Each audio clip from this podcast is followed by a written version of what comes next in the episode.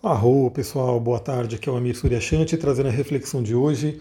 A Lua entrou no signo de Virgem e por isso vamos falar aí de um assunto que eu gosto muito, que é o assunto da saúde, da cura natural, da cura holística. Ontem no curso de cristais a gente teve aí é, o tema, né? A gente teve uma aula sobre medicina tradicional chinesa, tivemos aí fundamentos né, desse conhecimento milenar. E por que, que eu dou medicina tradicional chinesa nesse curso? Porque esse conhecimento ancestral, assim como o conhecimento da Ayurveda, o conhecimento da medicina egípcia, enfim, é, ajuda muito a gente a entender a cura holística. E por que, que é importante a gente falar da cura holística, né? Porque hoje em dia a nossa medicina né, moderna ela trabalha muito só no plano físico. Então a nossa medicina ela tem essa coisa de olhar o que é o corpo físico, ela não olha o resto no geral, né? Tanto que tem algumas coisas bem interessantes. Tem um filme chamado Pat Adams que o pessoal na universidade ali está estudando uma paciente lá com diabetes, eles ali falando a diabetes, isso daqui é um caso de diabetes, não sei o quê. E ninguém nem sabia o nome da paciente. Aí chegou o Pat Adams e perguntou o nome dela, perguntou como é que ela estava se sentindo, o que, que ela pensava. Ou seja, ele queria trazer uma humanização nessa coisa da medicina que a gente tem hoje moderna. Então, a cura holística, ela realmente ela busca entender, busca equilibrar todos os corpos. Quando a gente fala de trabalho com cristais, ou trabalho com cristais, assim como de florais, assim como de fitoenergética, assim como toda a parte energética, ele atua principalmente nos planos emocionais, mentais, espirituais. E obviamente esses planos, eles influenciam o plano físico. Eu falo, eu explico isso direitinho no, no curso de cristais, mostrando a árvore da vida, né, mostrando que determinado tipo de padrão de pensamento e sentimento vai gerar um padrão de doença, e aí não adianta você ficar somente tacando um remédio ali, né, porque você toma um remédio, o remédio ele vai, vamos dizer assim, amenizar um sintoma né, daquele, daquela doença, só que geralmente o remédio vem com alguns efeitos colaterais, e aí, por conta dos efeitos colaterais daquele remédio que você tomou para amenizar um sintoma, você possivelmente vai ter que tomar outros remédios por conta daqueles efeitos, ou seja, fica uma, um ciclo vicioso de doença e de dependência de remédio. Então esse meu trabalho tem muito é, de fazer as pessoas voltarem à saúde de verdade, né? a cuidar da saúde, não cuidar da doença. A gente entende que por trás de uma doença existe uma pessoa, existe um ser, e esse ser tem todo um sistema aí de emoção, tem todo um sistema aí de pensamento, de crenças, e que esses sistemas aí precisam ser olhados para que tenha realmente uma cura efetiva. Aí, além de eu ter falado da medicina tradicional chinesa ontem, a lua entrar em virgem hoje, é, eu sempre falo que eu fico lendo uma série de livros, né? Eu tenho aqui duas estantes e mais um, uma tábua ali de livro, fora os livros em PDF, os livros em book, enfim, muitos e muitos livros, eu estou sempre lendo vários deles. E eu, o que, que eu faço? Na intuição me chama, a intuição fala, pega aquele livro hoje. Aí eu pego o livro. Aí eu vejo um trecho e falo, nossa, esse trecho aqui eu poderia compartilhar hoje com a galera. Aí me dá uma ideia de gravar um áudio, fazer um post e assim por diante. E foi o que aconteceu hoje. Né? Tem um livro chamado Mãos de Luz, da Barbara Ann Brennan. É, esse livro é muito conhecido, muito recomendado para todo mundo que trabalha aí com terapias holísticas, com cura natural. Realmente é um livro que você deveria conhecer, né, se você trabalha com essa área da cura. A Bárbara, se eu não me engano, ela é até uma cientista da NASA, ela é uma pessoa muito respeitada aí nesse meio, tem uma autoridade bem forte. E aí eu peguei esse livro para ler, eu já estou mais na metade dele, né? Já estou encaminhando aí para a reta final. Peguei ele para ler e vi um trecho que eu achei muito interessante compartilhar com vocês. Então eu vou ler esse trecho para vocês e a gente vai conversar um pouquinho sobre ele. Estou pegando um livro aqui. Olha só, esse já é o trecho do livro. As drogas exercem grande influência na aura. Tenho visto formas escuras de energia no fígado causadas por drogas ingeridas em várias moléstias anteriores. O que, que ela está dizendo aqui? Aqui é uma pausa minha, né? Que sim, as drogas, que são os remédios, né? Aliás, você sabe que você compra o remédio aonde? Na drogaria, né? Então é uma droga que é uma droga que ela é simplesmente é, permitida né, pela lei, mas é uma droga. Então, assim, ela diz aqui isso, que ela vê no campo áurico que tem uma grande influência do uso desses medicamentos, né, de, se for uma droga também tem, né, se for uma droga dessas ilícitas, também vai afetar seu campo áurico, mas os remédios, né, as drogas permitidas também, elas afetam o seu campo áurico. E ela coloca aqui sobre o fígado, porque o fígado, coitado, ele realmente ele é muito, muito afetado por conta desse monte de química que hoje as pessoas comem. Além da química dos alimentos, que tem alimentos industrializados com uma série de ingredientes que, assim, só faz essa, esse exercício, né? Pega um produto do mercado e começa a ler quais são os ingredientes dele. Se você não entender, não souber qual, quais são os ingredientes, é uma grande chance assim, não coma aquilo. Né, porque existe aí muitos ingredientes na, é, industrializados, né, químicos, que são conservantes, aromatizantes e não sei o que antes, estabilizantes e assim vai.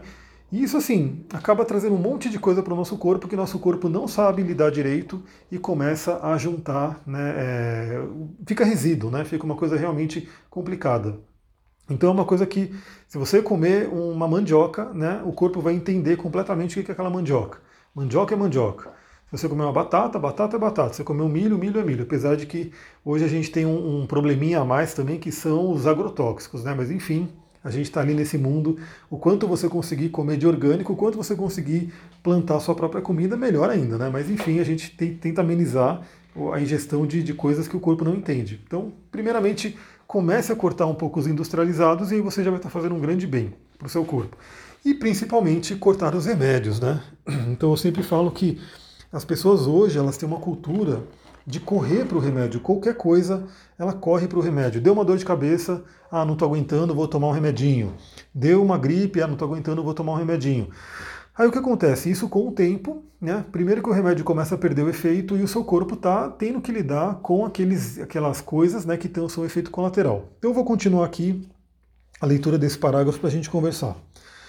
A hepatite deixa uma cor amarelo-laranja no fígado anos depois de estar a moléstia supostamente, supostamente curada. Tenho visto o corante radiopaco que se emprega no exame da espinha, injetado na coluna para diagnosticar ferimentos 10 anos após a injeção. Embora se suponha que ele tenha sido removido pelo corpo um ou dois meses atrás, ou seja, que ela está falando de um corante que é colocado no corpo para se fazer um exame. E que esse corante ele fica no corpo 10 anos depois ele ainda está lá, o resquício dele ainda está lá. A quimioterapia atravanca todo o campo áurico, especialmente o fígado, com energia semelhante ao muco e coloração castanho esverdeada. A terapêutica da radiação desgasta as camadas estruturadas do campo áurico como se fosse uma meia queimada de nylon. A cirurgia deixa cicatrizes na primeira camada do campo e às vezes em todo o percurso até a sétima camada. Essas cicatrizes, desfigurações e bloqueios só se curam quando se ajuda o corpo físico a curar-se. Se a distorção for, for para a esquerda, o corpo físico se curará com maior dificuldade. Então aqui ela fala inclusive das cirurgias. E quantas pessoas aí hoje não recorrem a cirurgias que, teoricamente, né, se separar para pensar, ela não precisaria dessa cirurgia. Então, também tem que tomar muito cuidado com as cirurgias, porque elas influenciam. Aliás, por exemplo, né, dentro da espiritualidade, dentro da terapia floral, é, se fala muito sobre a questão das anestesias, porque quando a pessoa toma uma anestesia, o, o campo áurico ele sofre muito, ele sofre muito.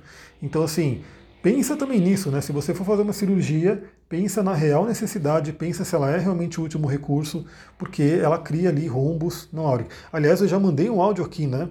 para vocês. Na verdade, foi o depoimento da própria Bruna que ela queria, né? Ela ia, ela não aguentava mais por conta das, dos problemas de amígdala que ela tinha. Ela ia retirar, ela estava já praticamente marcando a retirada das amígdalas, e aí ela fez um atendimento comigo, a gente conversou, eu expliquei para ela sobre o chakra, sobre os comportamentos, e seis meses depois ela mandou um áudio falando: não tirei a amígdala, não vou tirar mais porque ela não está me dando problema. Então, olha só, se ela tivesse feito a cirurgia, ia ficar um, uma ferida ali no campo áurico dela, da primeira até a sétima camada. Então, olha só a importância de você entender isso. Seu corpo é um templo, né? cuide dele como esse templo. Olha só, quando se remove um órgão, o órgão etérico corresponde ainda, correspondente ainda pode ser reconstituído e serve para manter a harmonia dos corpos áuricos acima do corpo físico. Gosto de imaginar que, algum dia, com o maior conhecimento do campo áurico e da bioquímica, seremos capazes de fazer órgãos removidos voltarem a crescer.